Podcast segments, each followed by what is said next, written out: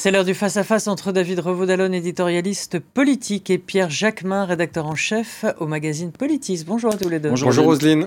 Alors, la une de Politis cette semaine, Pierre? La une de Politis, euh, toujours ce conflit Israël-Palestine, euh, avec euh, ce déni d'humanité dans la bande de Gaza. Et la diplomatie française, c'est surtout la diplomatie française qu'on interroge qui est assez inexistante en fait. Alors l'impossible unité nationale sur le front politique en France après le massacre du Hamas, les bombes sur Gaza et l'assassinat d'un professeur à Arras. La classe politique se déchire, la NUPES implose, la droite et l'extrême droite assomment de critiques le gouvernement pour son impuissance à procéder à l'expulsion des étrangers dangereux. Alors le ministre de l'Intérieur Gérald Darmanin va-t-il profiter de ce drame euh, d'Arras pour faire voter euh, sa loi immigration. Il affirme que si elle avait été votée, l'expulsion de euh, l'assaillant d'Arras aurait été possible. Alors déjà, je reviens sur votre présentation qui est très bonne. C'est vrai que euh, ce qu'on constate, c'est que, et d'ailleurs, nous étions ici le jour même sur ce plateau des attentats de Charlie Hebdo, c'était le euh, en janvier 2015, et à l'époque, euh, il y avait une véritable unité nationale et la politique politicienne s'était un petit peu éteinte devant le choc et devant l'émotion. On en est bien loin aujourd'hui, et très vite, cette politique politicienne a repris ses droits. Chacun se déchire, comme vous l'avez parfaitement présenté, et chacun, de la même manière, va essayer de d'utiliser la dynamique politique, si j'ose dire, c'est pas un très bon terme. En tout cas, l'actualité au service de, ce, voilà, de leur, cette, euh, cette actualité, cette, cette, tragédie au service de euh, ses ambitions politiques. Alors la vraie question, est-ce que Gérald Darmanin va euh, pouvoir euh, utiliser cette, ce drame pour remettre sur le métier, sur sur l'ouvrage, sa loi qui est encalminée depuis un an, on le chronique d'ailleurs suffisamment mmh. ici, cette loi immigration. Évidemment, ce sont ses arguments. Il espère pouvoir terrasser les oppositions qui explique euh, à droite et à l'extrême droite que euh, euh, cette loi, il y en a eu 23, il faut le dire, hein, en 20 ans, 23 lois immigration, n'est qu'un énième avatar qui ne permettra pas de lutter contre les, les, les, les, problèmes de l'immigration et, ses dérives avec délinquance, insécurité mmh. et terrorisme. bon, là, la, la partie d'échec ne fait que commencer ou que recommencer, puisqu'on voit que, comme vous le dites, il explique qu'avec sa loi, ce aurait été expulsé et, et que la droite et le RN explique qu'il n'en en est rien, parce que Jordan Bardella euh, demande même la démission du ministre de l'Intérieur. Donc il, est une fois de plus sous pression, mais en tout cas, euh, la situation nouvelle, la nouvelle donne, va peut-être lui permettre de relancer son texte. Oui, et il dit même, il assume d'être condamné par la Cour européenne des, droits de l'homme en disant euh, maintenant ça suffit.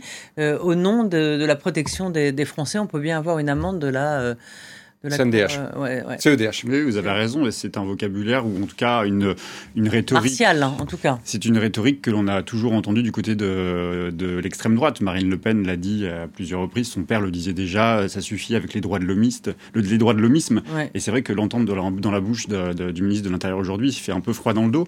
Il y, a, il y a beaucoup de confusion, je trouve, parce que là aussi, c'est-à-dire que. Alors ce qui fait froid euh, aussi dans le dos, Pierre, c'est que peut-être que euh, ce garçon, s'il avait été expulsé ou si sa famille avait été expulsée, le. Est-ce que vous croyez vous croyez que le danger, le danger ne vient que de l'extérieur On l'a vu dans les différents. Non, mais je pose une question. Je, vous réponds, je vous dis, euh, on a le sentiment, et c'est d'ailleurs le problème que, que, euh, que, met dans le débat public euh, ce texte, c'était qu'on a, on a le sentiment que le danger ne viendrait que de l'extérieur. Comme si dans notre, même dans notre territoire à nous, il n'y avait pas des gens qui étaient radicalisés, qui pouvaient passer à l'acte. Et d'ailleurs, souvent, les spécialistes. En disent, que ce soit Samuel ce sont des Français beaucoup, hein, qui ont, Bernard, non, mais ce sont beaucoup des nationaux, que ce soit en France, en Belgique ou ailleurs, quand il y a des actes terroristes, ce sont des gens qui ont la nationalité des pays dans lesquels ils agissent. Donc, euh, ce que je veux dire, c'est que euh, on se trompe euh, en voulant faire croire que l'étranger serait la figure de l'ennemi, comme si le danger ne viendrait que de l'extérieur. Donc, ce que je veux dire, c'est y compris d'ailleurs s'il y a des expulsions, rien n'empêche les, les personnes expulsées de revenir sur le territoire et de commettre, de commettre des, des crimes. Mais on sait très bien que quand il y a des moments comme cela où qui nécessitent effectivement une union nationale, une communion nationale même, il y a toujours cette tentation politique de vouloir répondre par la loi, par le renforcement des dispositifs. D'ailleurs, nous, on interrogeait d'ailleurs des, des députés de la majorité majorité qui nous disait ça va être, euh, euh, pour le citer, on le publie cette semaine dans, dans, Politis, ça va être sale, très sale sur le plan des droits humains, cette, cette loi immigration au lendemain de, de l'acte terroriste d'Arras. C'est euh, c'est vrai que c'est problématique quand on entend que on se fout de l'avis de la CEDH, la, commune, la, la, la, la, Cour de, des droits de l'homme, euh, parce que quand même c'est quand même profondément ça qui risque de nous arriver. C'est-à-dire c'est la question des droits humains qui va être mis euh, de côté, c'est la question de la de la de la, de la tradition d'accueil et d'asile en France qui va être aussi profondément mais, attaquée. Mais Pierre, il n'est pas question d'expulser euh, des gens innocents qui n'ont rien fait. Bah, Peut-être aussi. Vous avez lu l'interview de Sacha Houlier ce matin dans, dans Libération non. Pourtant c'est pas le plus, euh, c'est pas le. gauche il est censé être l'aile gauche. Et il dit, euh, justement, la question lui est posée, il n'y a pas un risque avec cette loi euh, qu'on expulse des gens juste par suspicion? Et il prend pour modèle justement ce, euh, ce cas-là, et le cas de, de, de, de l'assaillant d'Arras, en disant oui, mais il y avait des faisceaux d'indices, il avait un frère qui avait été déjà condamné, il avait un père qui avait été expulsé. Mmh. Et donc, sur cette base-là, on aurait dû expulser cette personne. Je trouve que c'est bah, un peu limite, en tout cas en termes de droits humains. et de cadre juridique, Si vous voulez, le, le, le fait qu'après chaque attentat, il y ait un assaut de posture martiale et de posture très politicienne, où chacun fait effectivement assaut de fermeté et de, et, et, de, de, positions impitoyables. Bon, ça, ça fait partie de la politique. Après, je pense quand même que sur ce cas, il y a un, il y a un gros problème. Enfin, cette famille, à l'évidence, n'avait rien à faire en France. Elle aurait dû être expulsée depuis bien longtemps. Le père était radicalisé. On a eu toutes les peines du monde à l'expulser. Euh, visiblement, des violences intrafamiliales euh, étaient commises par ses enfants et donc par l'assassin mmh. euh, de, de cet enseignant d'Arras à l'égard de sa mère. Et, il s'avère que, c'est triste, mais il faut le dire, il s'avère que des associations de défense des droits de l'homme, des associations de gauche, avaient, au moment de leur expulsion qui était efficiente et qui allait euh, se faire, ils allaient être renvoyés vers la Russie, eh bien, ces, ces, expulsions ont été empêchées par ces associations. Et le ministère de l'Intérieur, à l'époque, a, euh, a empêché ces, ces, expulsions. Donc je pense qu'il y a quand même un gros problème et que, euh, oui, les droits de l'homme, bien sûr, sont intangibles. Oui, le droit d'asile est intangible, mais bien évidemment, il ne doit pas servir euh, de protection à des gens qui viennent ici, qui ne respectent pas les lois de la République, qui viennent faire du prosélytisme à minima et bien pire, euh, du prosélytisme islamiste, des djihadismes et des attentats. Et on le voit encore avec cet attentat qui a eu lieu à, à, à, Bruxelles, pardon, ah euh, mardi, où deux Suédois ont été tués par un djihadiste tunisien. Je veux dire, il ne s'agit pas de pointer les étrangers là où vous avez raison, c'est qu'il ne s'agit pas d'ériger la figure de l'étranger comme le mal absolu et le criminel en puissance, c'est vrai, mais il faut pas non plus fermer les yeux. Et je crois que, pour le coup, euh, là, je, je, je, suis désolé, je vais peut-être vous choquer, mais je crois que Darmanin a raison en disant que la protection des Français eh bien, empêcher un attentat vaut sans doute une condamnation par la communauté, euh, la Cour européenne des droits de l'homme.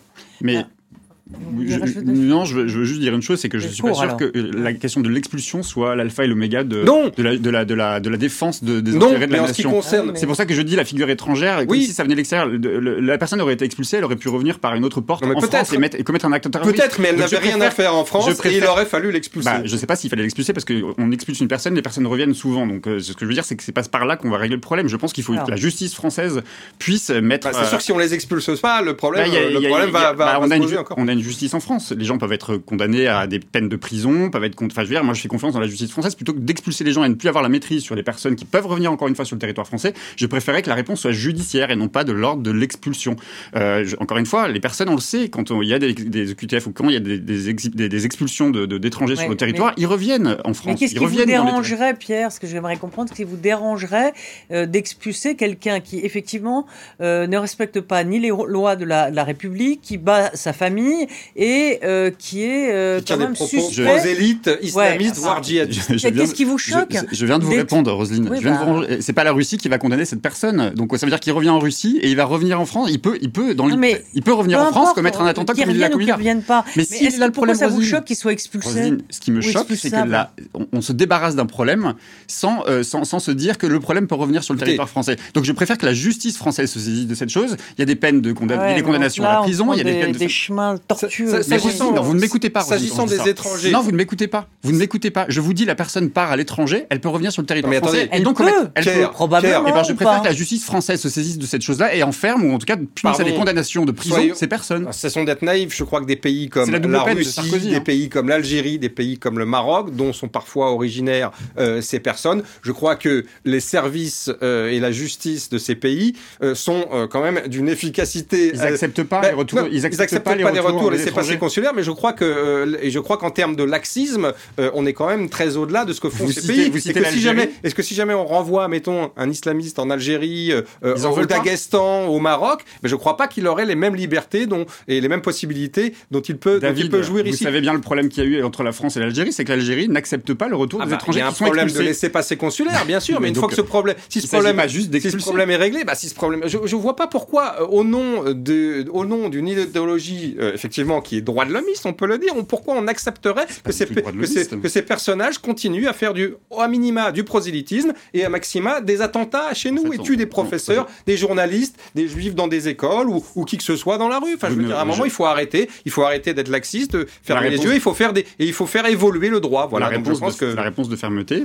pour moi en tout cas, si on veut vraiment sécuriser les Français, c'est pas de dire on met le problème à l'extérieur, on laisse les pays qui peut-être peuvent accueillir. C'est une justice française qui condamne les personnes qui sont soupçonnées ou qui ont euh, commis des actes. Il ne faut pas sous-estimer non plus que les prisons manquent aussi de, euh, bah, de Mais c'est ce que j'allais vous dire. Et qui bah, vivent dans des, dans bah, des, conditions. Et les quartiers, et les quartiers. Comme il n'y a plus de place, on expulse les gens. Non, les quartiers, Pierre, la prison n'est pas non plus une solution. Vous savez très bien que les quartiers où, où, qui sont spécialisés dans l'enfermement des djihadistes, les quartiers où on enferme les radicalisés, sont des nids de radicalisation, encore pire, où des délinquants qui ne sont même pas à l'origine radicalisés se radicalisent eux-mêmes. Ça veut dire qu'il faut pas réformer ça? Non, mais euh, je suis désolé, la prison n'est pas. Vous, vous dites que l'expulsion n'est pas une solution, mais la prison est-elle vraiment une mmh. solution bah, on, fait des nids de djihadistes où les gens, vous avez bien vu qu'encore une fois, dans cette affaire d'Arras, euh, il y a des connexions avec des gens qui sont en prison, des radicalisés, qui ont exacerbé les esprits, exacerbé la haine, et qui sont aussi sans doute à l'origine de cet assassinat. Vous avez raison, la, raison pas, la prison n'est pas toujours la solution. donc il faut, être nuancé, aussi. Je crois que la justice française a beaucoup plus intérêt à intervenir sur des cas comme cela plutôt qu'à laisser les gens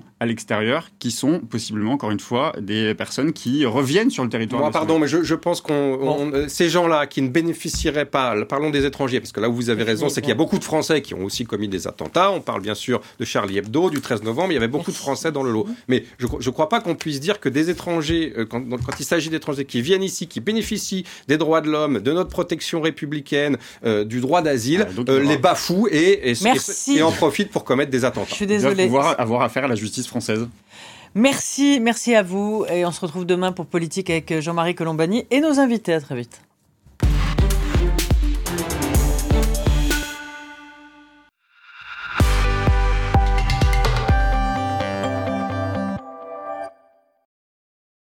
Explorez le monde du café en grains avec la nouvelle DeLonghi Rivelia et ses bacs à grains interchangeables.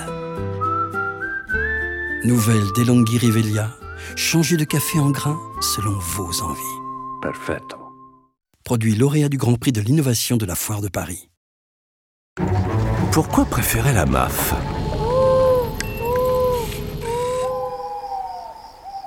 Imagine on tombe en panne, là maintenant au milieu nulle part, on fait quoi? J'appelle la MAF. Et ils vont faire quoi la MAF? Bah, La MAF, on nous géolocalise, on nous dépanne et on nous prête un véhicule. Ouais. Maintenant, vous savez pourquoi je préfère la MAF.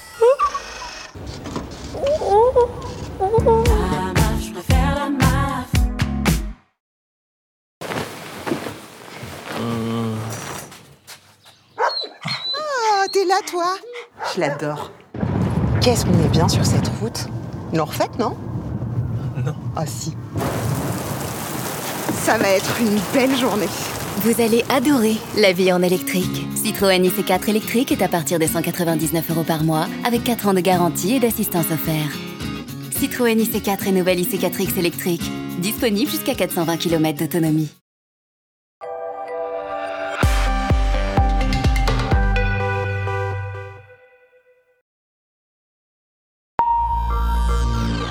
Bonjour à tous, ravi de vous retrouver sur France 24 à l'heure de Paris Direct. C'est parti pour deux heures d'informations non-stop dont voici tout de suite les principaux titres. Nous allons euh, couvrir hein, euh, cet après-midi évidemment euh, cette arrivée de Joe Biden en Israël, le président américain qui a atterri ce matin à, Tel Aviv, qui rencontre en ce moment même Benjamin Netanyahu, chef du gouvernement israélien, à qui il a réattiré il y a quelques instants son, son plein soutien.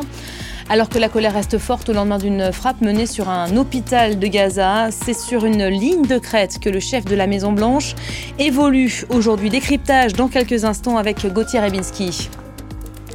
Israël qui euh, continue de nier son implication dans les derniers événements à Gaza. Preuve à l'appui, le porte-parole de l'armée a, renouvelé hein, son démenti face caméra, renvoyant la balle dans le camp palestinien. L'État hébreu qui évoque le tir d'une roquette du Hamas.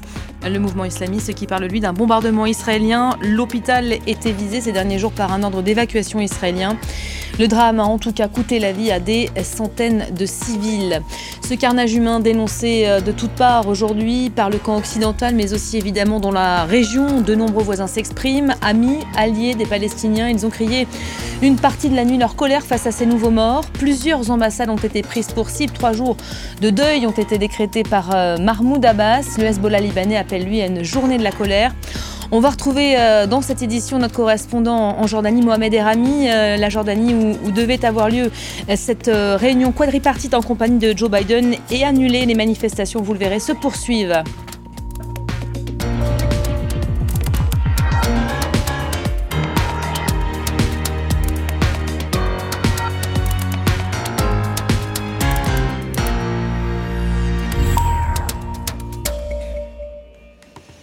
Le monde s'est donc réveillé ce matin, horrifié par ce nouveau drame au Proche-Orient. Hier soir, un hôpital de Gaza, bondé de civils, a été pris pour cible, visé par une roquette ou un bombardement. Aucune certitude à ce stade. Le Hamas évoque un bombardement israélien. L'armée israélienne qui a de nouveau euh, démenti hein, ce matin toute responsabilité parle plutôt d'un tir de roquette palestinien. Euh, elle présentait tout à l'heure les preuves hein, de sa non-implication dans ces événements. Les bilans, eux aussi, varient d'un camp à l'autre. On parle de 200 à 500 morts. Le chef de l'autorité palestinienne, Mahmoud Abbas, qui dénonce un massacre, a décrété euh, trois jours de deuil. Regardez. Les ambulances sont affluées toute la nuit dans cet hôpital du centre de la ville de Gaza. Les secouristes y transfèrent les victimes de l'explosion d'une autre structure, l'hôpital d'Al-Ali Arab, situé à 3 km de là. L'immeuble a été éventré par une frappe mardi soir provoquant la mort de centaines de personnes et autant de blessés. Des soignants, des patients et d'autres Gazaouis pris au piège, alors qu'ils y avaient trouvé refuge depuis le début de la guerre il y a 11 jours. Près de 4000 personnes y résidaient. Des centaines de victimes seraient encore sous les décombres. Les civils qui ont perdu leurs abris euh, ont trouvé refuge dans euh, des, hôpitaux. Euh, en plus, bien sûr, des centaines, voire des milliers de blessés qui sont pris en charge. Donc, il est fort à parier qu'on est sur un constat probablement important de, victimes liées à, à, ce bombardement. Presque immédiatement après la frappe, le Hamas a désigné Israël comme responsable et a appelé à une condamnation unanime. J'appelle tous les peuples libres les Nations Unies, le Conseil de sécurité et l'Assemblée générale des Nations Unies, les institutions juridiques, la Ligue arabe et l'Organisation de la coopération islamique a condamné clairement ce terrible massacre. Ce silence doit cesser. De son côté, le Premier ministre israélien Benjamin Netanyahou rejette l'accusation du Hamas. Tzal l'affirme, le bombardement sur l'hôpital à Gaza est dû à un raté d'une roquette lancée par le groupe djihad islamique. Voilà la situation après, après le bombardement. Il n'y a pas de dégâts structurels sur le bâtiment. Les murs sont restés intacts. Il n'y a pas de cratère ici. Donc, tout ce que je viens d'énoncer, tout ce que je viens de dire, montre que ça ne caractérise pas un bombardement du parking avec une munition aérienne. Le secrétaire général de l'ONU, Antonio Guterres, s'est dit horrifié par les centaines de morts dans l'attaque sur l'hôpital gazaoui et a prôné un cessez-le-feu immédiat dans le conflit. Voilà pour euh, ces explications, hein, de nouveau preuve à l'appui euh, des euh, Israéliens ce matin. Les Américains, eux, pleurent avec les Israéliens. Voilà les mots prononcés par Joe Biden depuis Tel Aviv. Vous l'avez suivi en direct à nos côtés. Le président américain est arrivé en Israël, à qui il réitère son plein soutien. Les États-Unis feront en sorte qu'Israël dispose de ce dont elle a besoin pour se défendre, a dit euh, tout à l'heure le chef de la, Maison-Blanche, qui rencontre en ce moment même Benjamin Netanyahou. Il évolue, on le sait, aujourd'hui sur une ligne de crête, le président américain, au lendemain de cette frappe menée sur un hôpital de Gaza. Chaque mot euh, compte Il était attendu sur cette question délicate. Je vous propose de l'écouter.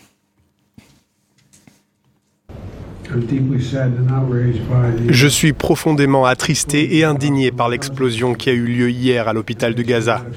D'après ce que j'ai vu, il semble que ce soit l'autre partie qui l'ait commise, pas vous. Mais il y a beaucoup de gens qui ne sont pas sûrs. Voilà, jeu d'équilibriste pour euh, euh, Joe Biden, hein, s'exprimer sur euh, ce dossier, cette frappe tir de roquette ou bombardement, on ne sait évidemment toujours pas. Joe Biden qui s'est exprimé de façon très prudente hein, malgré tout ce matin. Oui, vous, venez de le dire. Hein, c'est pour, pour lui, c'est une c'est une épreuve qu'il n'avait pas anticipée et qui, évidemment, comme chaque tragédie au Proche-Orient, et si on veut bien le voir d'une manière froide ou cynique, est extrêmement compliqué pour celui ou celle qui s'engage à euh, jouer un rôle, quel qu'il soit, enfin plutôt un rôle de, médiateur.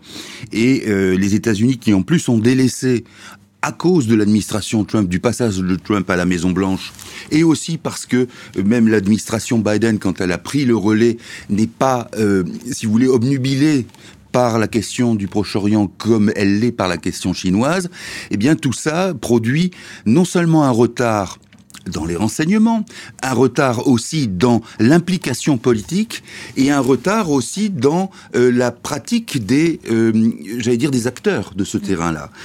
Et du coup, si vous voulez, vous avez à la fois le, ressenti américain par rapport à ce qui s'est passé le 7 octobre, ressenti qui est très, qui est d'autant plus fort qu'il y a évidemment, y compris dans l'administration américaine, des personnes qui sont, alors toute la palette est possible, qui sont, qui se revendiquent comme juifs, d'origine juive ou sympathiques ou sympathisant avec euh, Israël, etc. Et ça, ça, ça a fait très mal. Deuxième terre d'accueil de la communauté dans le monde. Alors hein, exactement, bien sûr, bien sûr, euh, avec toujours une erreur que commettent les présidents américains, mais je pense qu'ils le font sciemment, c'est qu'il n'y a pas ici comme ailleurs, aux États-Unis comme ailleurs, il n'y a pas de vote juif en tant que tel. C'est-à-dire que c'est pas parce qu'on est juif qu'on vote à droite, à gauche, au centre. C'est pareil aux États-Unis, c'est pareil en France et ailleurs. Mais on, on, pense toujours à ça. Vous voyez dans dans le, le, le la fantasme fantasmagorie entre guillemets de l'antisémitisme, il a l'idée que le vote juif est un bloc. Alors, bien sûr, il y a des lobbies, il y a l'IPAC aux États-Unis, mais ça ne signifie pas qu'il y ait vraiment une répartition tranchée du vote. Là, ce qui se passe, c'est qu'il y a à la fois la nécessité pour Biden de donc de de recoller à l'actualité, de courir après l'actualité, de maintenir sans embâge et sans ambiguïté que ce qui s'est passé euh, le, 7 octobre en Israël est un crime contre l'humanité, c'est-à-dire quoi? C'est un pogrom. C'est un pogrom, c'est parce que les gens sont juifs qu'ils ont été attaqués.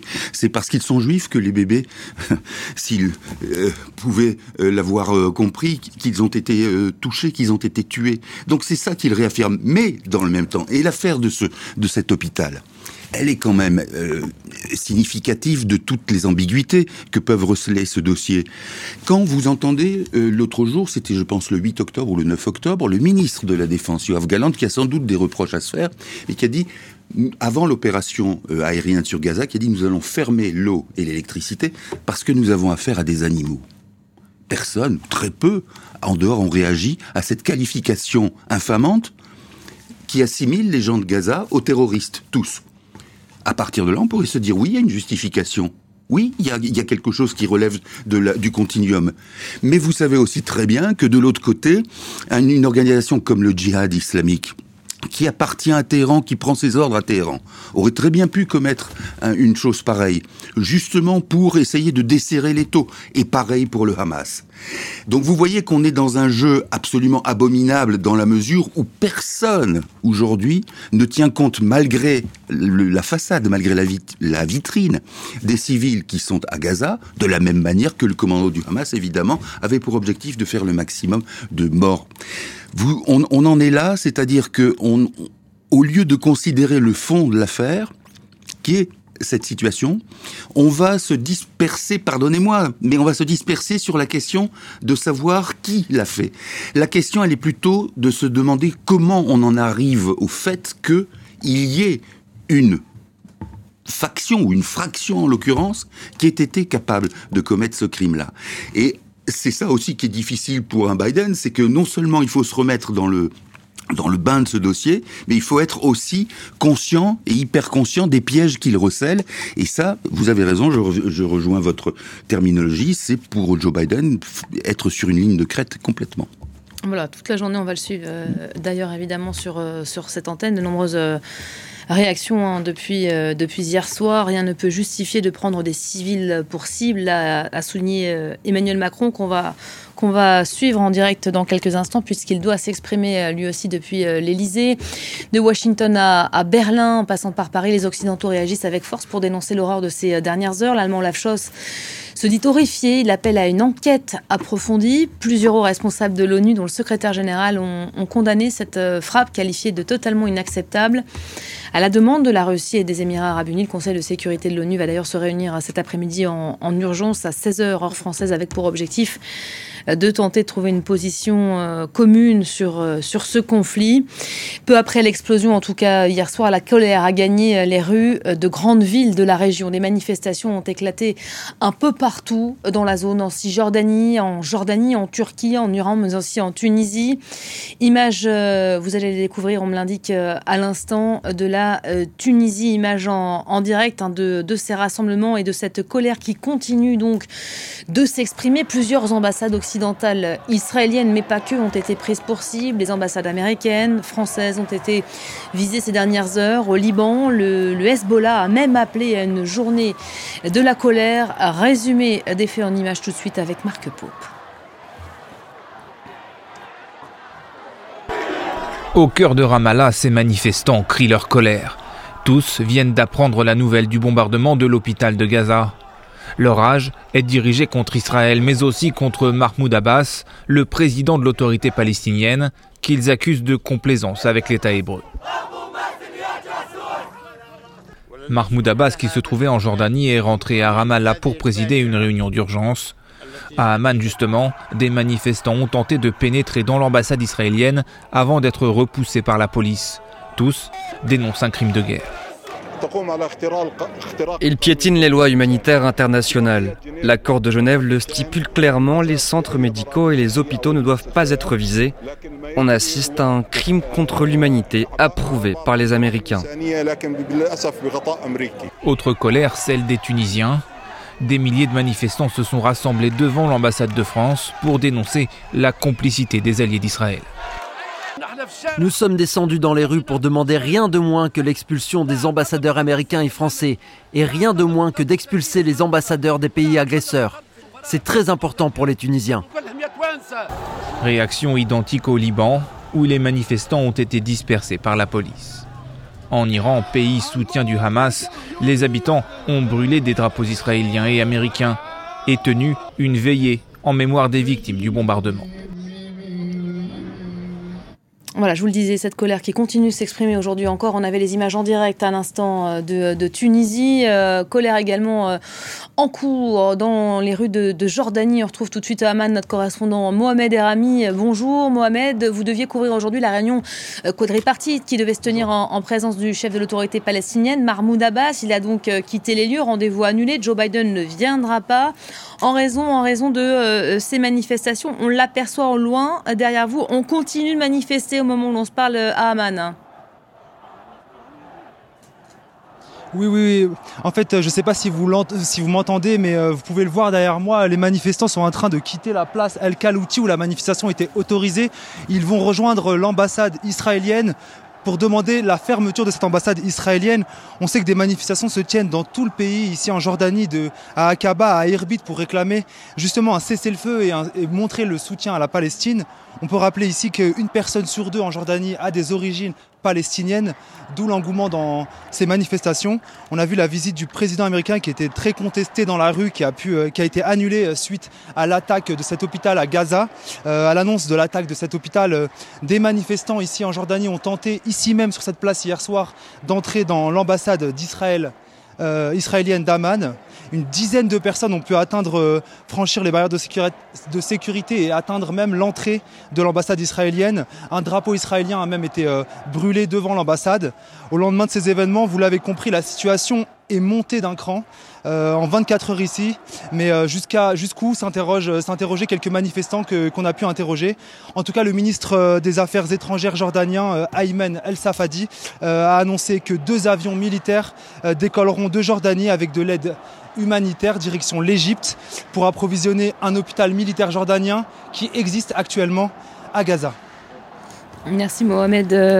Erami en direct euh, euh, d'Aman. Voilà ce que l'on peut vous dire euh, en cette heure, alors qu'Emmanuel Macron doit s'exprimer d'un instant à l'autre. Merci à vous, Gauthier.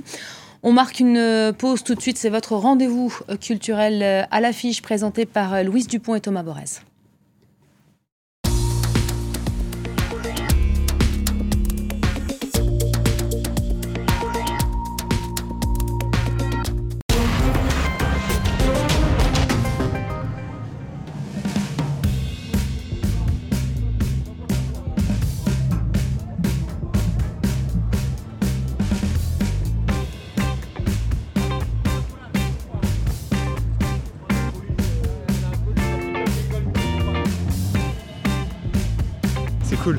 Que ça serve.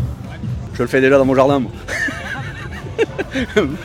je le recycle déjà avec mes tomates. Je suis pas surpris. Je trouve ça euh, bah, bien, une bonne initiative. Bah, apparemment, l'urine